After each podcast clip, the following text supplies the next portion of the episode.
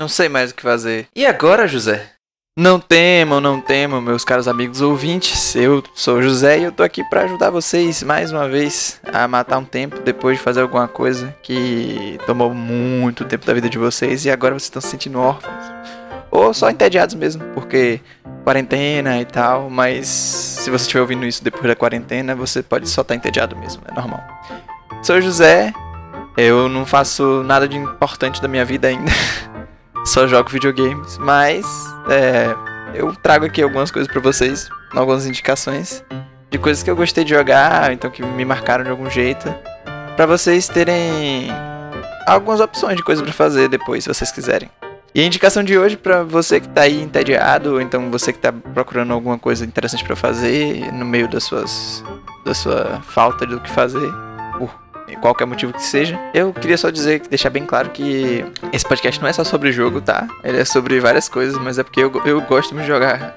então, é, minhas recomendações às vezes giram muito em torno da, desse mundo. Mas no próximo episódio eu vou tentar trazer um, um tema diferente de jogo para pessoal que não, não é tão assim desse mundo quanto eu.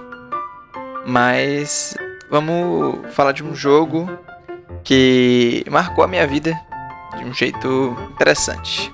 O nome do jogo é Hollow Knight. E ele está disponível para Linux, Mac, PC, PlayStation 4, Switch e Xbox. É, na Steam ele está por R$ 27,99, a versão só a versão vanilla, né? A, só tem o jogo principal. A versão completa está por R$ 58,87. Na PSN a versão completa também está por R$ 62,50. Eu não vi se eles vendiam a vanilla só, então tanto no PSN quanto no Xbox Live vendiam só a versão completa. Na Xbox está mais barato do que na PSN, tá por R$ 54,95. E se você tiver o Game Pass mais poderoso, você não precisa pagar. Quer dizer, você paga o Game Pass, né? Mas você, ele está incluso no Game Pass. E na Nintendo Store, pro Switch, está por R$ 27,99. Numa escala de, de. Eu não gosto de usar a escala de 0 a 10. Eu acho ela muito genérica, eu acho ela muito escola. Eu queria usar uma escala mais criativa. Numa escala de Hot Pocket para combão da melhor hamburgueria da cidade, eu acho que Hollow Knight, na minha opinião, merece o combão em dobro da melhor hamburgueria da cidade. Porque, cara, eu não sei nem como dizer alguma coisa sobre esse jogo. Ele é um jogo maravilhoso que tem um combate foda, uma história foda, é tem personagens que são muito carismáticos, tem uma ambientação, uma arte fenomenal. Fenomenal, incrível, incrível.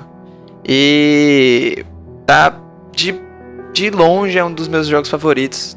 Hollow Knight é um jogo diferente, sabe? Quando eu peguei para jogar da primeira vez, eu aguentei mal e mal duas horas de jogatina e eu larguei. E eu falei mal dele para todo mundo que eu conhecia, para meus amigos que estavam perguntando se era bom, como é que era disse que era ruim, que era um dos piores jogos que eu já joguei. E que não valia o dinheiro que você investia nele. Eu achava uma merda, achei lixo. E eu achei de verdade naquela época. Eu tinha tinha certeza que era um dos piores jogos que eu já tinha jogado na minha vida. E aí, depois de um tempo, é, eu perdi, eu tive um problema com o meu computador e eu só tive acesso a um computador com Linux. E, e, o Hollow Knight era uma das poucas opções da minha biblioteca da Steam que rodava no Linux. E como eu não queria fazer nada, jogar nenhum dos outros jogos que tinham disponíveis, porque eu já tava enjoado, então não tava com preguiça de começar, eu dei uma segunda chance para Hollow Knight. E o começo do jogo é muito lento. Ele é bem lento, você tem que se virar com o pouco que você tem, você não tem explicação grandiosa de nada, você não sabe onde você tá. Você tá perdido nas cavernas subterrâneas em busca de alguma coisa que nem mesmo o personagem sabe o que é. E isso me incomodou na primeira gameplay que eu fiz. E foi justamente isso que me fez dizer, putz, esse jogo é uma merda. Mas depois, quando eu parei para prestar atenção nos detalhes, na segunda vez que eu joguei, eu percebi que estar perdido não era o problema, era o objetivo é, parecer perdido, deslocado, era tudo o intuito do jogo, sabe? E quando a história engatou, eu embarquei com tudo. Comecei a explorar as cavernas, a ler as escrituras antigas, lutar contra bosses, os bosses filhos da puta de difíceis. Tipo, muito difíceis de verdade. É, e eu não sabia nem se eu tinha as habilidades que precisava para matar aquele boss, porque como o Hollow Knight é um Metroidvania, às vezes você luta contra um cara, você passa um perrengue danado, e aí você descobre que se você tivesse um pulo duplo, a sua vida ia ser totalmente diferente e que você só precisava disso. Mas além disso, além de passar um pouco de fome em alguns bosses, porque é um jogo que ele, ele tenta ser um pouco, entre aspas, Souls-like. Eu não acho que ele seja Souls-like, mas ele tenta parecer. Ele tem algumas coisas parecidas, umas inspirações é, no, na franquia Souls. Mas eu segui o personagem que não tem nome, eu chamo de, de Knight, mas ele não tem nome, pelo menos não que eu saiba. Mas eu me apaixonei pela arte maravilhosa do jogo, a música, o ambiente, a animação, o layout dos lugares onde eu tava era incrível. Tudo tinha sempre aquele gostinho. Não vou dizer gostinho, porque parece que eu degustei o jogo, assim, mas tudo tinha aquele esmero, sabe? De ser feito da maneira mais bonitinha e mais imersiva possível. Eu fiquei, eu fui dragado por, por, pelo mundo de Hollow Nest. Hollow Nest é o nome da cidade principal eu me apaixonei, eu apaixonei pela cultura de Hollow Nest, eu me apaixonei pelos, pelas coisas que é, eu ouvia dos NPCs, como uma sociedade feita de insetos funcionava e onde cada inseto se encaixava no funcionamento da cidade, quais insetos foram embora, por que, que os que ficaram ficaram. Tudo isso era tão simples e ao mesmo tempo tão charmoso que me conquistou. E eu comecei a fazer jogatina de 10 horas seguidas, porque eu precisava saber como é que terminava o jogo.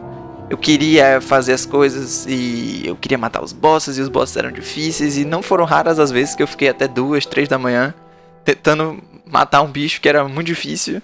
E aí no outro dia de manhã, a primeira coisa que eu fazia quando eu acordava era ir direto pra ver se eu conseguia matar o boss e eu conseguia.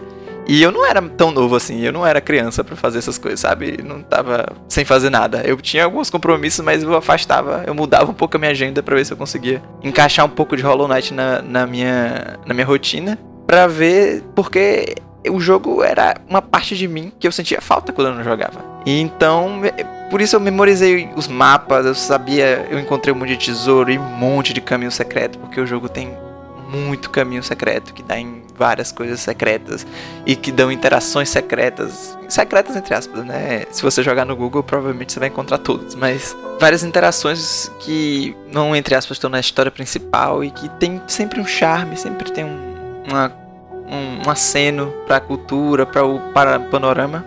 E eu me permiti vagar sem rumo pelo mapa, sabe? Esperando que viria a seguir. Se seria um boss, se seria um bicho difícil, se seria só uma sala fácil, seria um puzzle. Então, eu fui seguindo assim por um tempo, por um bom tempo, e aí eu cheguei no último boss.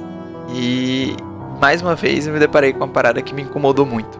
E que e era que esse último boss, o que é criado toda uma expectativa ao redor dele, era fácil. Era, era muito mais fácil que todos os outros. Eu reclamei do jogo de novo, inclusive. Eu falei com os meus amigos que, putz, dei mais uma chance pra Hollow Knight.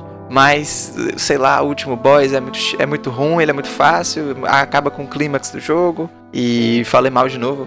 Me perdoem se você já jogou Hollow Knight, você tá passando essa raiva. Mas eu, eu passo a raiva também, agora me ouvindo falar a segunda vez que eu joguei. Mas eu queria entender um pouco melhor o jogo. Então eu fui nos fóruns, na wiki, na Wikia, na tudo que eu, que eu encontrei para ver sobre o que é, que é, do que é que se tratava a história. E eu não sou muito de fazer essas coisas, eu só faço isso quando eu sou muito, eu fico muito impactado com um jogo, com uma obra de ficção. E aí, é, como o Hollow Knight não tem uma narrativa linear, ele tem uma narrativa não linear, né, obviamente. A gente vai encontrando pedaços da história dele em placas, em frases, em personagens entre aspas, filosóficos, ou então em pedaços de informação de muito tempo atrás. Você encontra é, textos escritos em, em, artefatos de Hollow Nest. Mas nada disso é linear, sabe? São só frases soltas. E aí o seu papel, se você é um entusiasta de lore como eu, é juntar essas informações para elas fazerem um, um, sentido narrativo na sua cabeça. Eu acho isso uma maneira muito charmosa de você fazer um jogo. Tem que ser bem feita, eu acredito, mas é uma maneira muito charmosa de você fazer um jogo, porque eu acredito que a arte também é deixar as pessoas interpretarem a sua arte. E eu acho isso uma decisão muito acertada, principalmente em Hollow Knight, por deixar você livre, porque é um jogo que é muito sobre liberdade, sobre você fazer o que você quiser, explorar e tal. Eu acho que é muito condizente com o jogo em si. E eu que achei que já tinha dominado meu medo de vagar sozinho pelas cavernas, é, me toquei que, vendo que as outras pessoas estavam falando sobre o jogo, o que, é que acontecia em cada lugar, eu ainda tinha medo de andar ali embaixo. Eu tinha medo de de usar um recurso que o jogo me desbloqueava e que gerava mais chefões que eu achava que eram só opcionais. E por, por puro medo, por pura arrogância, por puro orgulho, sei lá, eu não queria ir contra eles porque eu achava que eu, ia, eu podia ir mal e eu não queria, entre aspas, estragar minha run, sendo que não, tem, não tinha ninguém fiscalizando ela, sabe?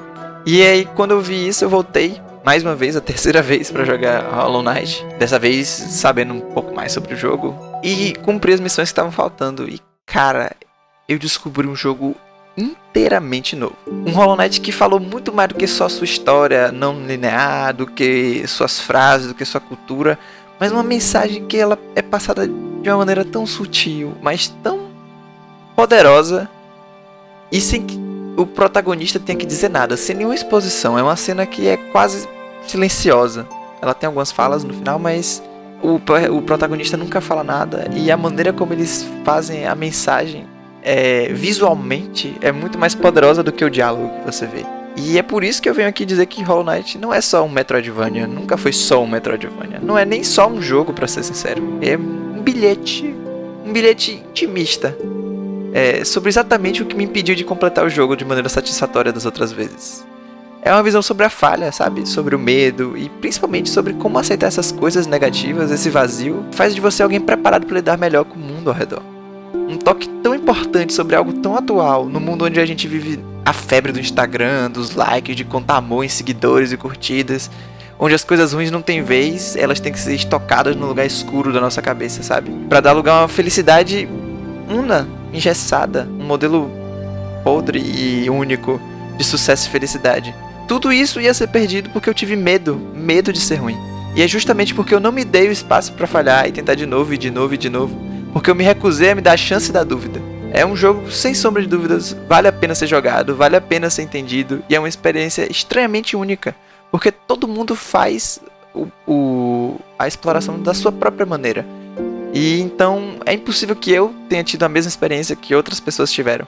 Então, essa é a dica que eu vou dar hoje. Que se você puder desembolsar um dinheiro, não precisa comprar a versão completa se você não quiser. Hollow Knight, a versão vanilla, ela é muito satisfatória. Ela tem combate maravilhoso. Ela tem muitas, muitas características que valem a pena um valor um pouco mais alto. Eu não gosto, eu não quero e nem gosto de recomendar coisas muito caras. Eu também não sou muito de comprar coisa muito cara. Na Steam, normalmente eu espero uma promoção, algo assim.